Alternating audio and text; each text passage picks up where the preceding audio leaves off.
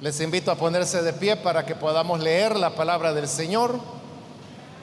Esta vez vamos a, buscar la segunda carta a los tesalonicenses. Segunda de tesalonicenses. Busquemos el capítulo número 2, donde vamos a, a leer unos versículos que nos van a servir para la enseñanza de la palabra del Señor este día.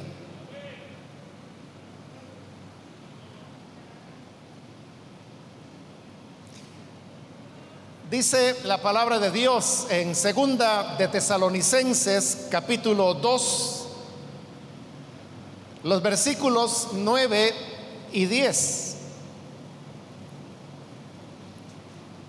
Inicuo cuyo advenimiento es por obra de Satanás,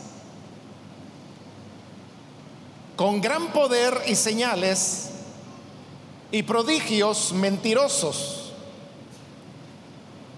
y con todo engaño de iniquidad para los que se pierden por cuanto no recibieron el amor de la verdad para ser salvos.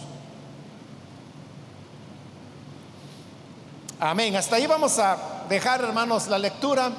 Pueden tomar sus asientos, por favor.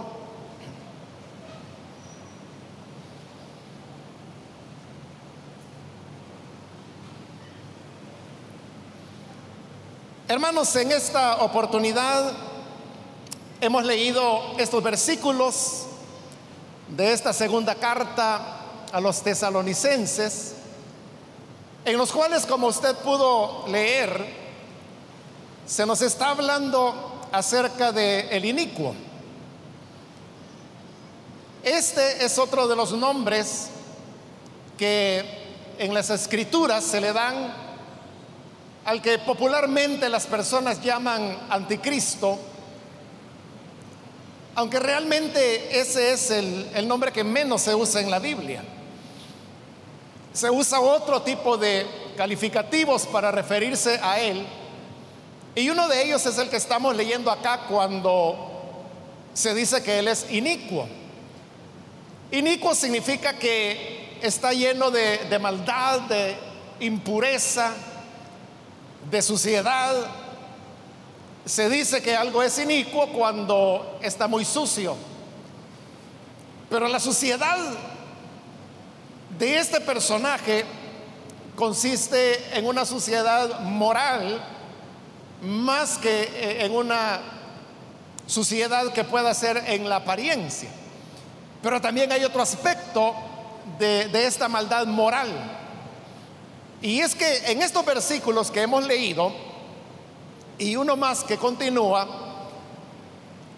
se hace referencia a este inicuo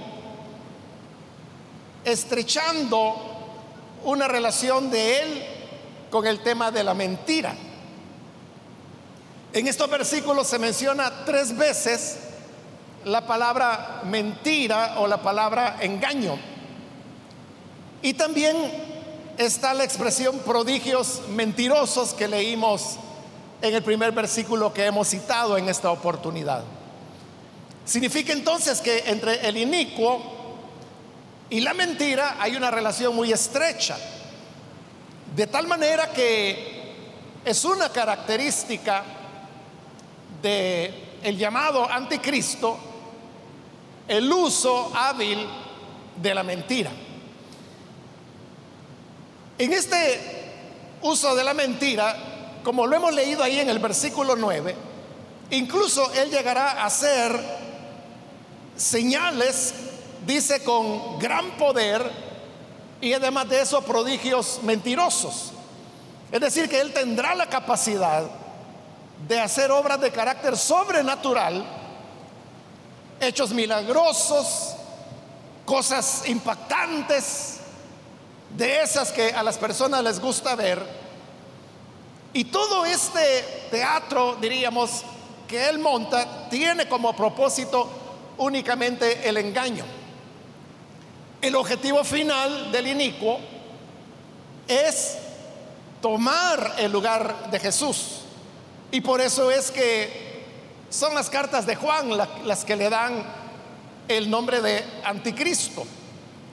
Porque esa preposición anti en el griego lo que significa es contra, como, como lo entendemos en español, por ejemplo.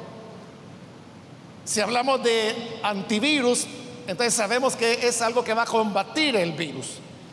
Pero en el griego no solamente significa que está opuesto, sino que también significa que está en lugar de.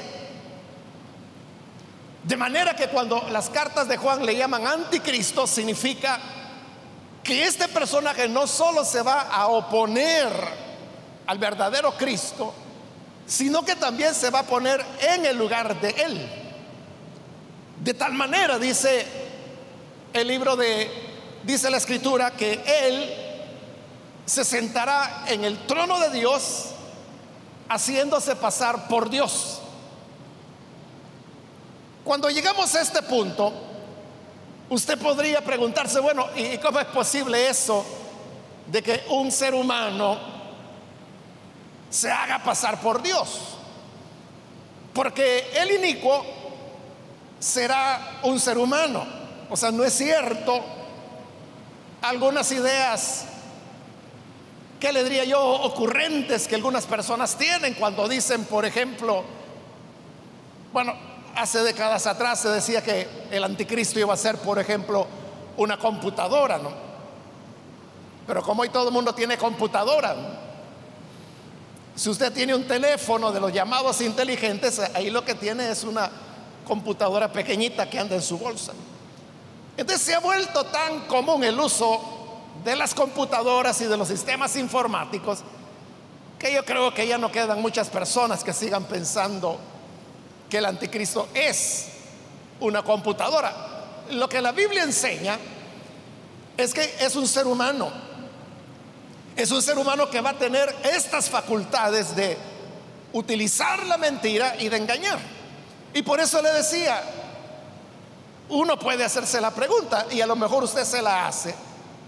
¿Cómo es que las personas van a creer que un ser humano es Dios? Porque es lo que la Biblia dice que Él hará, que se sentará en el trono de Dios y se hará pasar por Dios. Ahora, si usted me pregunta, y eso la gente lo va a creer. Pues la Biblia lo que dice es que sí le van a creer. Es más, el Señor Jesús dijo que es tal la capacidad de engañar que este personaje tendrá, que dice que si fuere posible, engañaría aún a los escogidos. Es decir, que toda aquella persona que no sea escogida por Dios será engañada. Y de los que son escogidos, si fuera posible, aún ellos serían engañados. Pero aquí el punto es de que los escogidos no pueden ser engañados. Porque los escogidos tienen el sello de Dios. Y como el Señor Jesús lo prometió, Él dijo que el Espíritu nos guía a toda verdad y a toda justicia. Amén, gloria a Dios. Eso es lo único que libra a los escogidos. No de que ellos sean más esclarecidos o que tengan más inteligencia o que sean más vivos, como decimos comúnmente. No es eso, sino que es el tema de la morada del Espíritu. Pero si no fuera así, y si fuera posible engañar a los escogidos, Jesús dijo, también serían engañados. Lo cual significa, hermanos, que es un engaño tal que nadie escapará a él, excepto los escogidos por las razones que hemos dicho. Que si no fueran escogidos, también serían engañados. Entonces, ¿A qué se debe que las personas pueden caer en engaños tan solemnes como ese? La explicación nos la da aquí el versículo 10, cuando dice que vendrá con todo engaño el inicuo. Todo engaño de iniquidad para los que se pierden. Y oiga esto, por cuanto no recibieron el amor de la verdad. ¿Por qué las personas creen a la mentira? Ahí lo está diciendo. Porque no aman la verdad. Y termina el versículo diciendo, el amor de la verdad para ser salvos. ¿Qué es lo que nos conduce a la salvación? La verdad. El camino a la salvación necesariamente pasa por el tema de la verdad.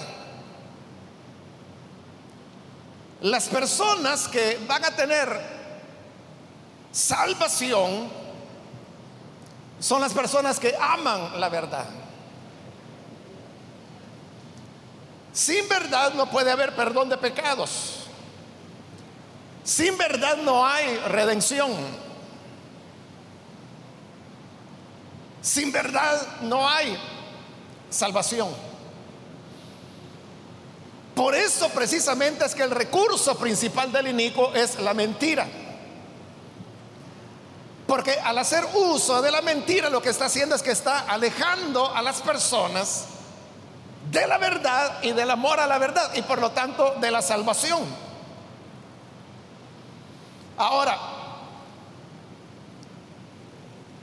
aunque aparentemente, fíjese bien, aparentemente, nosotros rechazamos la mentira. Porque usted dice, a mí no me gusta que me mientan. O démosle vuelta. Yo pregunto, ¿a quién de los que estamos acá le gusta que, le mientan, que le engañen? Levante la mano el que le gusta que le engañen. ¿Lo ve? No nos gusta que nos digan la mentira, que nos engañen. El problema es que no nos gusta que nos engañen a nosotros, pero a nosotros sí nos gusta engañar a los demás. O consentimos con los que sabemos que están mintiendo y están engañando a otros. ¿Por qué lo consentimos? Hermanos, por razones del ser humano, egoísmo, maldad, fanatismo, necedad, o sea, pueden haber diversas razones, intereses de por qué nos complacemos de saber que se está mintiendo y que la gente está creyendo esa mentira. Entonces, eso de que no nos gusta la mentira es un decir. Depende, ¿verdad?, en qué dirección va la mentira. Si la mentira viene en dirección a nosotros, no nos gusta la mentira. Pero si la mentira va en dirección a los demás, como que no somos muy enemigos de ellos. Entonces Dios lo que quiere, como lo dice ahí el pasaje, es que nosotros amemos la verdad. La verdad para ser salvos. ¿Por qué le cuesta tanto al ser humano aceptar la verdad? Porque la verdad, hermanos, no siempre es cómoda. La verdad no es aduladora. La verdad no es hipócrita, porque la hipocresía también es una forma de mentira. La verdad desnuda al ser humano de muchas maneras y por eso es que aunque decimos que no nos gusta la mentira, nos vestimos de ella. Por ejemplo, el amor a la verdad que va a la salvación es la verdad que dice cuál es la realidad del ser humano.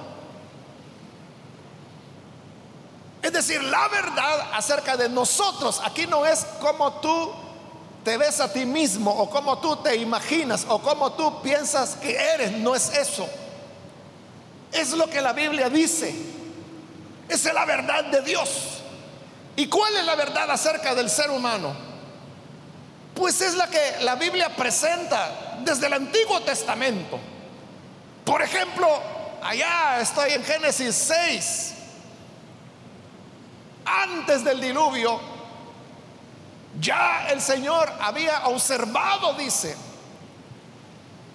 que el comportamiento de los seres humanos es siempre de continuo solamente lo malo. Fíjese cómo la palabra de Dios acumula calificativos en relación a la maldad del hombre. Algunos de ellos hasta redundantes porque dice que los pensamientos del hombre son siempre de continuo, solamente el mal. Ese es el ser humano. Ese es el dictamen de Dios que el ser humano, sus pensamientos siempre de continuo es solamente el mal. El hombre es malo. Y cuando digo hombre me estoy refiriendo a la naturaleza humana, a la humanidad. Es decir, ahí van hombres, mujeres, jóvenes, niños, ancianos, todo mundo. En el Nuevo Testamento el dictamen todavía es más contundente. Cuando, por ejemplo, Pablo dice, no hay justo ni aun uno. Todos se han corrompido. Todos. No hay, dice, ni uno que haga el bien. Veneno de serpientes hay en sus lenguas.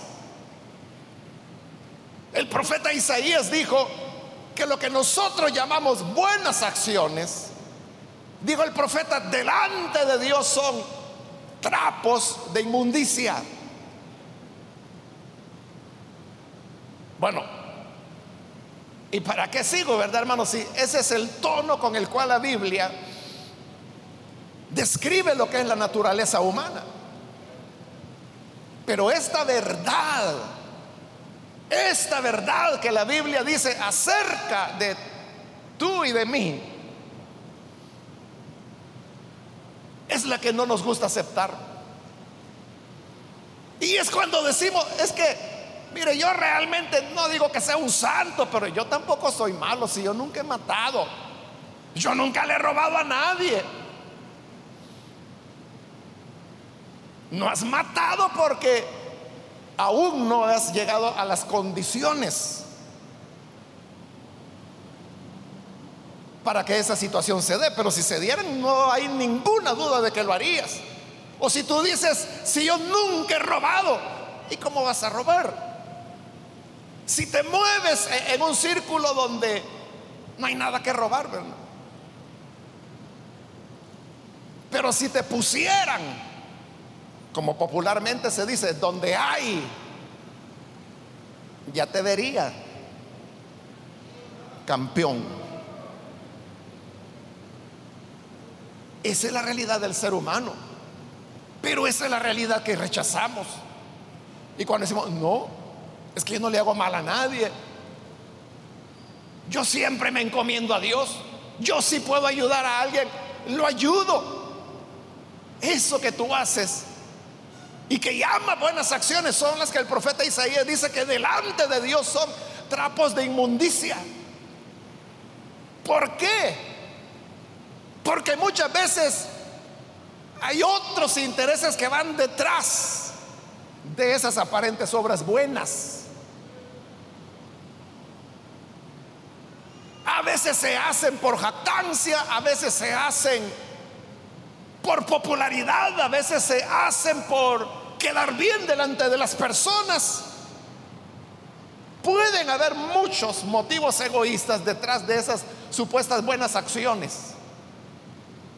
Pero solo llegamos a alcanzar la salvación cuando aceptamos la verdad acerca de nosotros. Y la verdad es que hemos pecado. que estamos destituidos de la gloria de Dios, que estamos perdidos sin remedio y que solamente la sangre de Cristo puede reconciliarnos con Dios.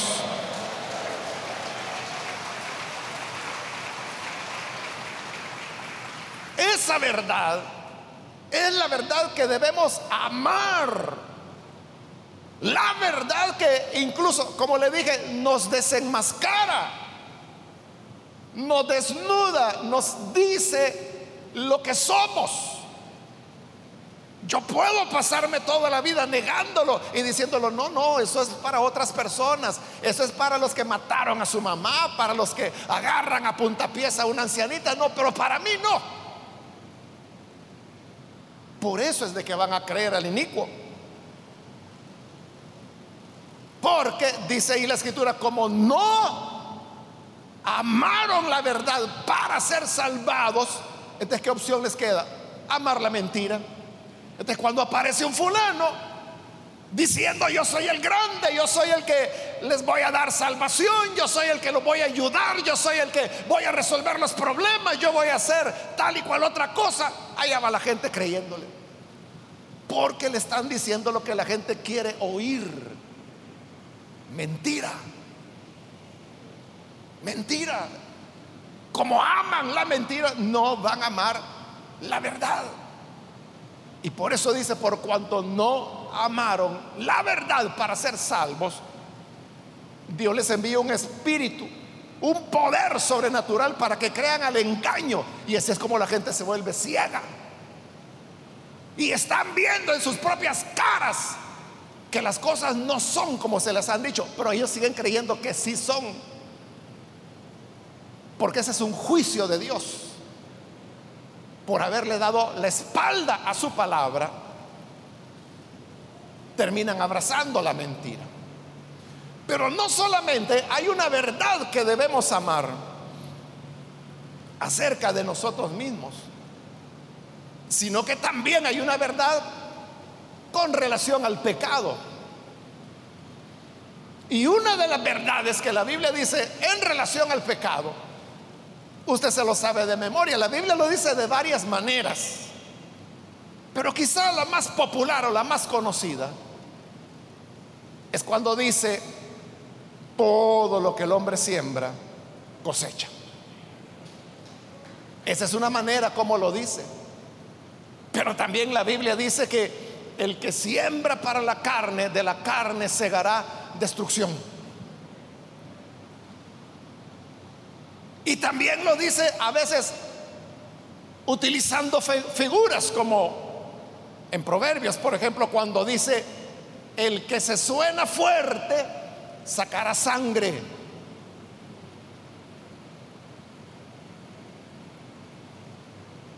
Toda acción trae una consecuencia. También dice Proverbios, el que bate leche sacará mantequilla.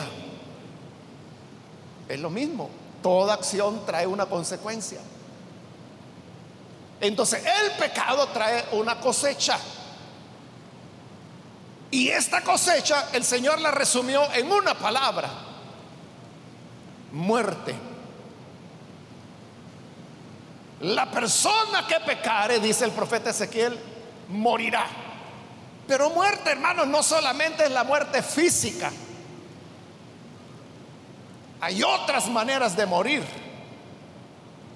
Hay cosas que pueden ir muriendo en nuestra vida día a día, día a día, porque esa es la consecuencia del pecado.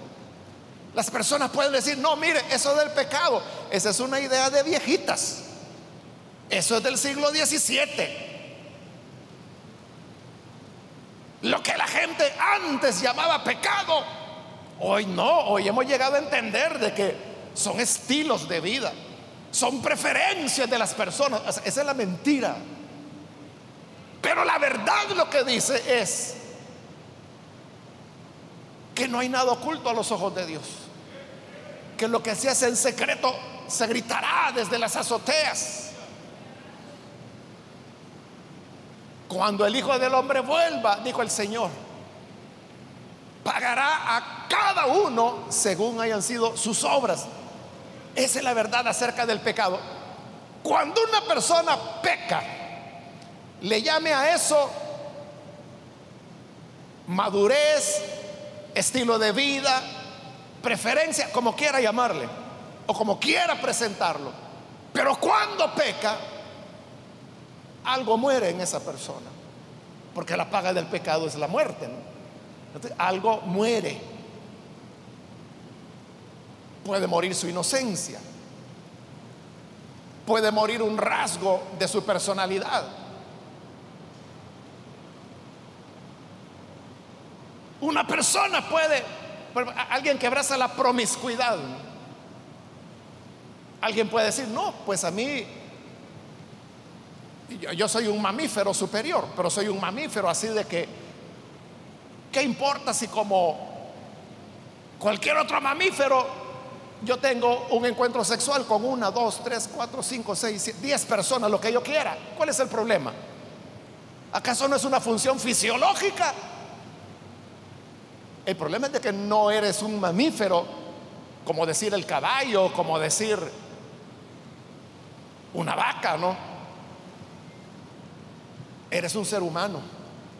Y el ser humano no solo tiene funciones fisiológicas, el ser humano también tiene corazón, tiene razón, tiene emociones. Algo de esa persona queda con cada pareja. Y ahí es donde esta persona va perdiendo iba perdiendo. ¿Y qué pierde? Su riqueza interior, su lozanía, su corazón, su integridad. Porque es una relación humana. Y en toda relación humana nosotros siempre ponemos algo, siempre invertimos algo. A veces el pecado trae enfermedades. A veces el pecado puede producir muerte en una familia, en una relación, en una amistad. El pecado puede destruir incluso una empresa. Puede colocar muerte dentro de una escuela, dentro de una iglesia. Esa es la verdad que tenemos que amar. Porque si seguimos pensando que el pecado no, si eso pues no, me causa daño, mientras yo no dañe a nadie y no me dañen a mí, ahí vamos bien. Te va a dañar. Y si tú dices no, pues estás amando la mentira. Pero la verdad de Dios es de que siempre hay muerte. No importa el tipo de pecado que cometamos. La gente dice, pecado grande, pecado chiquito. Pero la palabra de Dios dice, la paga del pecado es muerte. Y no está diciendo que si es grande o es chiquito. Siempre trae como consecuencia la muerte. Pero también hay otra verdad y con esta voy a terminar porque ya debo terminar. Y es que la salvación solamente se encuentra en Jesús. A pesar que el ser humano piense que se puede salvar el solo, es que yo todos los domingos tempranito voy a culto. Mejor dejo de ir a trabajar, pero no dejo de ir al culto. Entonces por venir aquí crees que te vas a salvar. O por ir a cualquier otro lugar.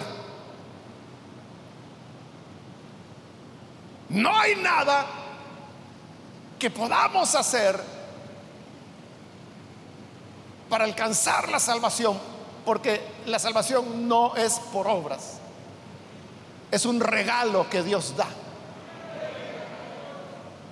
Y si la gente dice, no, lo único que usted tiene que hacer es creer, pues Efesios lo que dice es que aún la fe para creer es un regalo de Dios. Claro que se necesita la fe, pero esa fe es Dios quien la entrega. Es Él quien la regala porque el ser humano no la puede producir por sí mismo. Entonces, La salvación viene por creer la verdad, que solo en Jesús hay salvación. Sin Él estamos perdidos. No hay otro camino. Jesús dijo, yo soy el camino, la verdad, la vida. Nadie viene al Padre sino por mí. En las cartas de Tito dice, porque hay un solo Dios y un solo mediador, Jesucristo, no hay otro. Amén. El libro de los hechos de los apóstoles dice, porque no hay otro nombre en el que podamos ser salvos. Es solamente en el nombre de Jesucristo. Estas son las verdades que debemos amar. Por eso le decía, la verdad a veces es incómoda porque nos dice en la cara, eres un pecador perdido. Eso es lo que nos dice la verdad. Nos incomoda, nos descubre. Pero es esa verdad, dice la escritura, que si la amas, serás salvo. Y si nos agrada la mentira, pues ya viene el inicuo con sus prodigios mentirosos y con muchas más mentiras para que al que le guste se empalague. Pero como también lo dice el versículo 10, esos son los que se pierden. Entonces solo tenemos dos caminos. La verdad que lleva salvación y la mentira que lleva perdición. Que Dios nos ayude para que hoy podamos recibir el amor de la verdad. Vamos a cerrar nuestros ojos y antes de orar yo quiero invitar a las personas que todavía no han recibido al Señor Jesús como Salvador. Pero si usted ha escuchado hoy la palabra de Dios, quiero invitarle para que usted no vaya a dejar pasar esta oportunidad y pueda recibir al Señor Jesús. Si usted quiere hacerlo en este momento, le invito en el lugar donde está, póngase en pie, en señal que usted quiere creer a esta verdad de Dios. ¿Hay alguna persona que lo hace? Puede ponerse en pie en este momento. Y vamos a orar por usted. Hay alguien que hoy necesita recibir a Jesús. Es el momento para abrazar la verdad. ¿Quiere hacerlo usted? Póngase en pie. Le animo para que lo haga.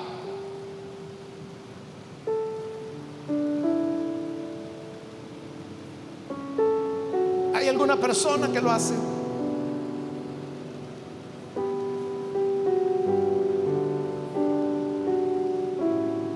Es creer en Jesús. Lo que nos lleva a la salvación. Jesús dijo, yo soy la verdad. Así de simple, yo soy la verdad. Recibirlo a Él es recibir la verdad. Y como le digo, la verdad no siempre es cómoda, pero es esa incomodidad que produce la que nos lleva a la salvación. Si hay alguna persona que necesita recibir a Jesús, póngase en pie. O si se va a reconciliar, también puede ponerse en pie en este momento. Si usted se alejó del Señor, pero hoy necesita reconciliarse, puede hacerlo. Muy bien, aquí hay una persona, que Dios la bendiga. Aquí adelante hay alguien más, que Dios la bendiga. Otra persona que necesita venir al Señor puede ponerse en pie. Queremos orar por usted. Que hoy recibe al Hijo de Dios, puede ponerse en pie.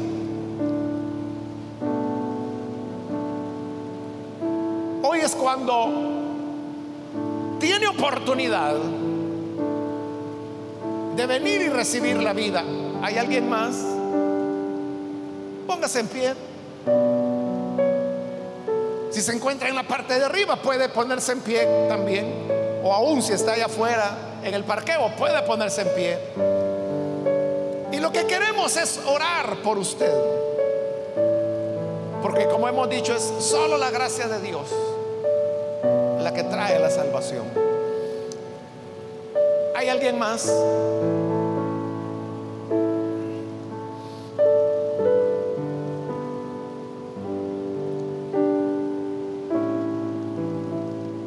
Terminar, hago ya la última invitación y luego oramos.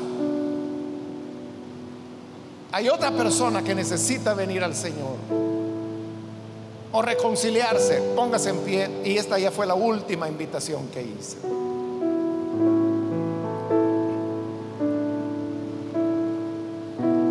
A usted que nos ve por televisión le invito para que se una con las personas que aquí están recibiendo al Señor Jesús como Salvador. Ore con nosotros y reciba la verdad para ser salvos. Señor, gracias te damos por las personas aquí en este lugar y a través de los medios de comunicación que hoy se suman a esta oración. Te rogamos, Padre, que les perdones, les des vida nueva para que puedan conocerte. Señor, al que se entrega a ti, perdónale, cámbiale al que recibe tu palabra, ilumínale con la verdad, esa verdad salvadora que cada día nos lleva por el rumbo correcto. Quédate, Señor, con cada uno de los que lo hacen y a nosotros, tu pueblo. Ayúdanos para que amemos la verdad. Sea un principio en nuestra vida el rechazo de toda forma de mentira y de engaño. Y amar la verdad aun cuando nos acuse, aun cuando nos enseñe que estamos equivocados, pero amar la verdad, porque tú eres la verdad. Es nuestra oración por Jesús nuestro Salvador. Amén y amén.